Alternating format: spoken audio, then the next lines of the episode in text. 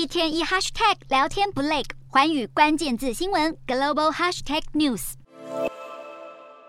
北京新冠病例数持续增加，十三日新增十八例本土确诊，其中多数都是来自北京化工大学和中国传媒大学的学生。目前传媒大学已经有六百多人在进行隔离。北京当局要求校园落实防疫管理，在公共场所严格实施扫码量体温，并查验核酸阴性证明。临近北京的天津市也通报，由于当地面临境外病例移入的风险，为了进一步加强预警，防疫指挥部决定展开全市核酸检测。中国当局在新冠防疫上严格落实清零政策，却时常被外界认为是一种维稳的表现，也被视为是最高领导人习近平为了寻求连任，不顾一切压制党内外异议分子的极端手段。中国下个月结束举行完二十大以后，会继续严格执行动态清零方针。而中国官方近期内将强化疫情管控，尤其在北京周边更多地区采取静默管理。另一方面，南韩也在这次的中秋假期过后出现新冠确诊数暴增的情形。随着南韩民众开始松绑旅游限制，专家预估未来几天确诊数会持续飙升。不过，南韩卫生当局指出，这些应该都是暂时性的现象，